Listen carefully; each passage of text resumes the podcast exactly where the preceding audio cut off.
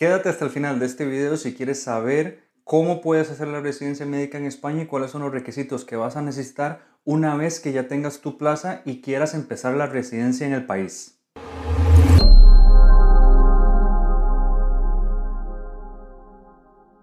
¿Qué tal chicos? ¿Cómo están? Bienvenidos otra vez al canal. Yo soy Daniel, para los que no me conocen, soy médico residente de Costa Rica y aquí en Hablando del MIR hablamos todo sobre el cómo ser residente en España y te ayudo e intento darte toda la información, motivarte y también ayudarte a prepararte si quieres hacer la residencia médica, especialmente en España, pero en general si te interesa hacer una residencia médica y eres médico general o estudiante de medicina, quédate en este canal porque vas a encontrar muchísima información que te va a gustar y si esto es algo que te interesa, no olvides dejarme un like en este video y seguirme y activar la campanita de las notificaciones para que YouTube te avise de cuando salgan nuevos videos como este en el canal y que no te los pierdas para que aprendas todo para que puedas ser un buen y excelente médico residente en cualquier parte del mundo y especialmente si lo quieres hacer aquí en España. Bien, bueno, ya el tiempo aquí en España está cambiando, realmente en Murcia ya nos está entrando un poquito el calor y, bueno, hay buenas noticias porque ya, de hecho, ayer, eh,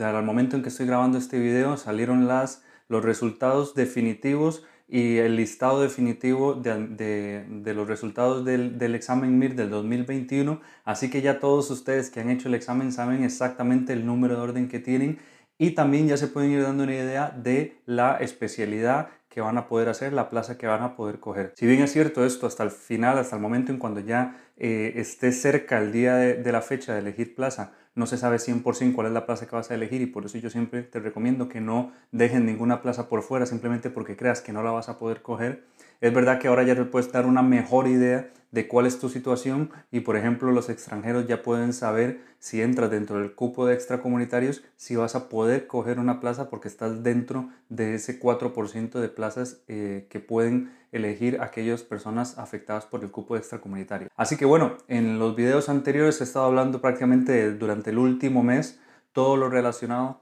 al, al examen MIR, a todo este proceso después del examen y te he puesto videos, por ejemplo, este donde te hablo de qué es una plaza MIR, qué, qué es lo que, vas a elegir cuando eliges una plaza MIR. Luego también te hablo en un siguiente video, que es el que tienes por acá, sobre cómo puedes elegir una, una especialidad, o sea, cómo puedes saber cuál es la mejor especialidad para ti y qué, qué, tienes que tomar en cuenta tanto de factores externos como de factores propios tuyos, de tu personalidad y demás, para poder elegir una especialidad con la cual puedas ser feliz contento y que estés realizado como médico especialista durante los próximos 40 o 50 años de tu vida.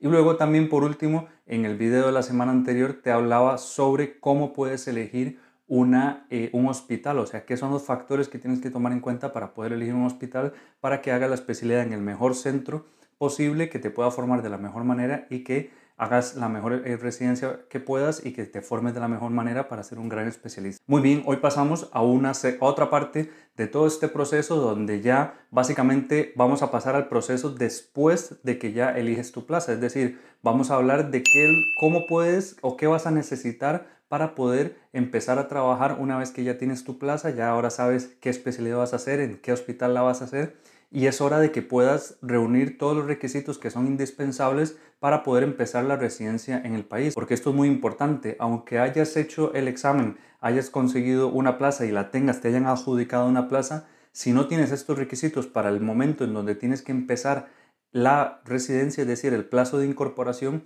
puedes perder tu plaza. Así que es muy, muy importante que tengas todos estos requisitos en regla para poder empezar tu primer día como residente. Así que sin más, vamos a pasar directamente a esos siete requisitos indispensables que tienes que tener para poder empezar la residencia en España. Si bien es cierto, quiero hacer una aclaración rápida donde algunos de estos requisitos, y te los comentaré en el momento cuando estemos hablando de, cada uno de ellos, hay algunos donde no necesariamente eh, todo el, paso a paso es específicamente como yo lo comento, porque puede que de una comunidad autónoma a otra hayan ciertos requisitos que eh, necesites una serie de documentos que pueden variar de una comunidad autónoma a otra, pero te voy a dar todo lo fundamental, todo lo que tienes que saber para poder empezar la residencia en España. El primer requisito que vas a necesitar es tener tu situación migratoria en regla. Esto básicamente va para aquellas personas que son extranjeros. Lógicamente, si eres español o eres europeo, tienes tu DNI y tienes tu pasaporte y con eso directamente ya puedes, ya tienes tu identificación, tienes tu situación eh, en el país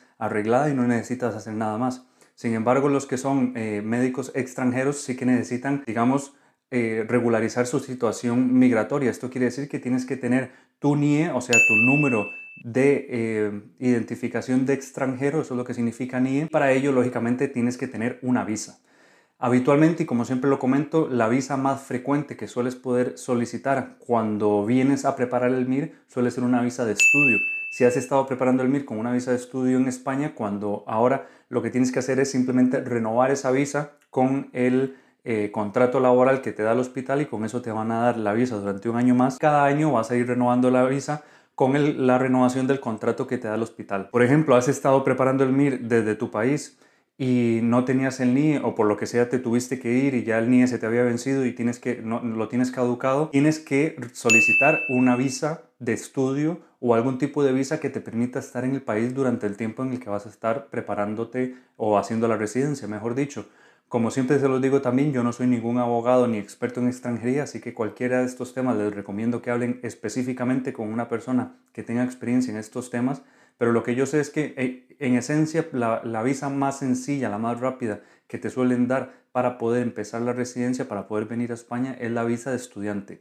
Si es la primera vez que vas a solicitar esta visa, la tienes que solicitar desde tu país, con lo cual si estás en España a la hora de elegir la plaza y no tenías un NIE previo, tienes que devolverte a tu país, solicitar la visa a través del consulado o la embajada española de tu país y luego posteriormente vas a poder venir y las siguientes veces que tengas que renovar ya lo haces en el país. Si como digo estuviste preparando el examen aquí o has estado viviendo en España y tienes algún tipo de visado, simplemente lo que tienes que hacer es renovar ese visado para poder continuar y tener este requisito listo. El segundo punto importante es que tienes que conseguir un piso, es decir, tienes que tener un lugar a donde vayas a vivir. Por ejemplo, eh, si te vas a trasladar de una comunidad autónoma a otra o eres extranjero y como yo, pues simplemente te tienes que trasladar al lugar a donde vas a estar haciendo la residencia porque eh, eh, no vives o no vivías previamente en España, tienes que conseguir un piso.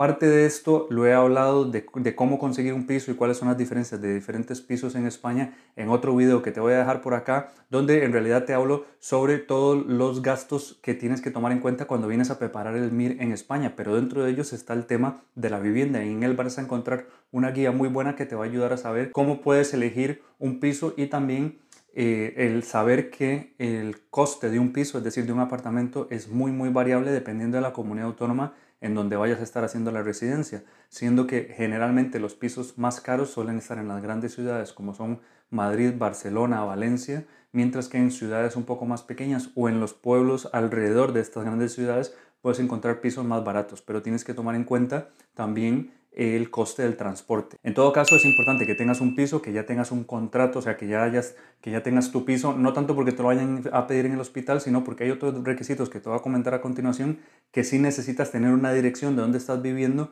para poderlo solicitar. Entonces es importante que ya tengas eh, pues el, el piso, el lugar donde vas a vivir eh, arreglado a la hora de poder conseguir el resto de los requisitos. En todo caso, si te gustaría que hiciéramos un video específico de cómo elegir un piso en España, qué tienes que tomar en cuenta a la hora de elegir un piso, eh, si quieres, si tienes que elegir mejor eh, alquilar un cuarto y, y, compartir un piso con otras personas o cómo puedes conseguir un piso por tu, por tu cuenta, déjame un comentario abajo y vamos a hacer un video específico para poder resolverte estas dudas. El tercer requisito importante es el empadronamiento. Esto básicamente consiste en que tienes que notificar en la comunidad autónoma donde estás viviendo tu sitio, tu domicilio en el que estás eh, residiendo. Por eso, para este requisito específicamente es muy importante que ya tengas tu piso y tengas la dirección del piso donde estás viviendo porque te lo van a pedir. De hecho, además de esto, van a pedirte otros requisitos como son rellenar un formulario que, que es específico en cada comunidad autónoma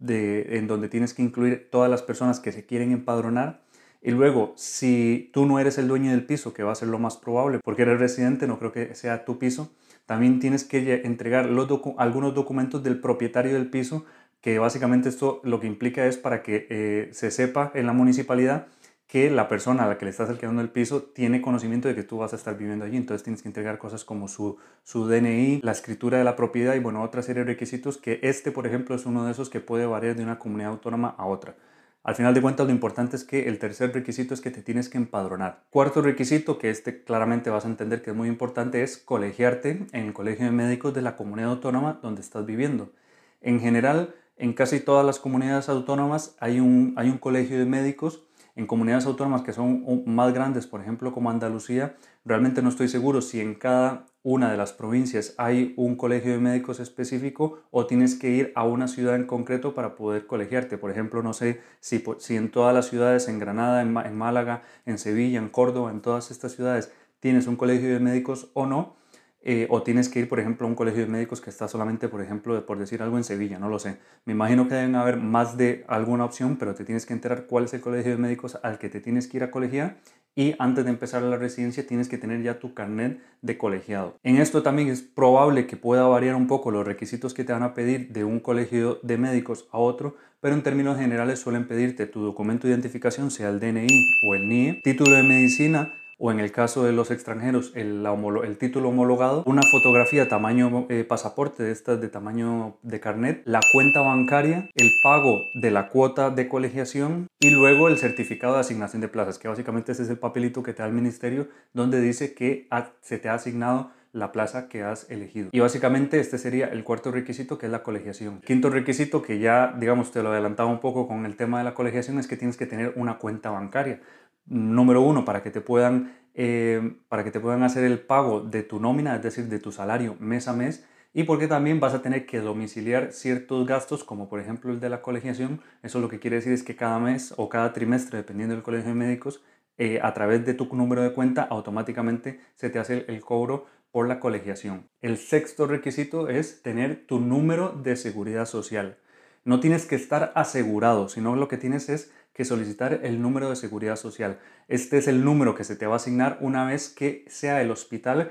quien te vaya a eh, incluir en su plantilla como trabajador y entonces ellos son los que te aseguran. Tú simplemente le tienes que dar el número de la seguridad social que se te ha asignado. Para eso hay oficinas de, la, de seguridad social en las diferentes comunidades autónomas del país y básicamente tienes que simplemente llevar dos requisitos. Uno es rellenar una solicitud para pedir el número de seguridad social y luego tu identificación, sea esta el DNI, el NIE o el pasaporte. Con esto, automáticamente en, en ese mismo momento te van a dar el número de seguridad social, te lo dan en un, en un papel y ese es otro requisito que tienes que entregar en el hospital para que, como digo, posteriormente sea el hospital quien te vaya a incluir en la plantilla y con ello te vayan a asegurar durante los años de la residencia. El séptimo requisito ya lo tienes, pero que es un requisito y lo tienes que conocer, es tener el título de medicina o en el caso de los médicos extranjeros, el título homologado. Gracias a Dios para esta etapa ya lógicamente este es un proceso que ya ha pasado, ya el sufrimiento para aquellos que hemos homologado el título ha pasado, ya tienes tu título homologado, simplemente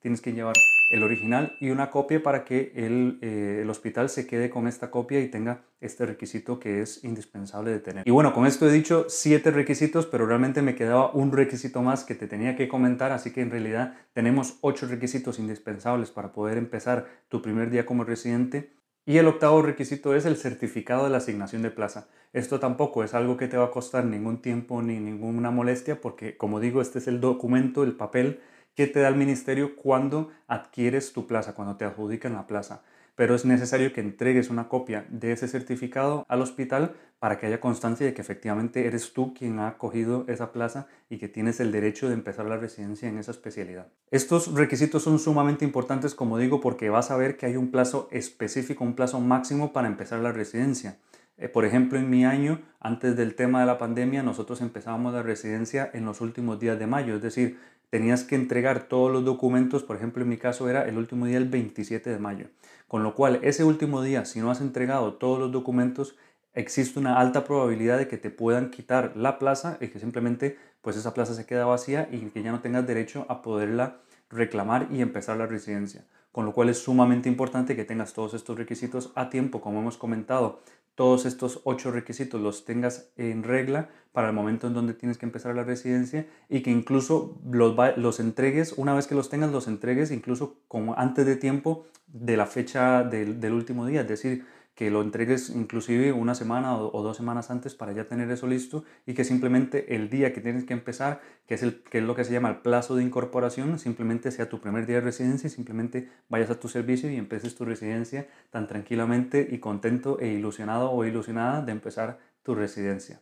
Así que estos son todos los requisitos que necesitas como te los comentaba anteriormente, es necesario que los tengas. Si tienes alguna duda, no, no dudes de decírmelo abajo en los comentarios. Y si te ha gustado este video, déjame un like para saber que este video y este contenido te gusta y para que YouTube le enseñe este video a más personas y que podamos llevar este mensaje a todos esos médicos inconformistas que quieren venir y formarse como especialistas en España. Activa la campanita de las notificaciones para que YouTube te avise de nuevos videos como este que se van eh, publicando todas las semanas y déjame cualquier duda en los comentarios y ya nos vemos en el siguiente video.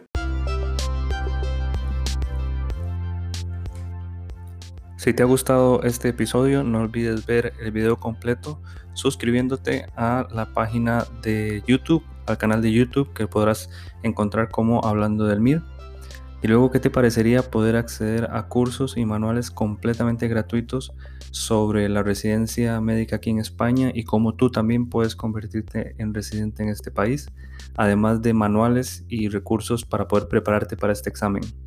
Pues ahora puedes acceder completamente gratuito a todo este material a través de mi membresía para los miembros de mi comunidad de médicos inconformistas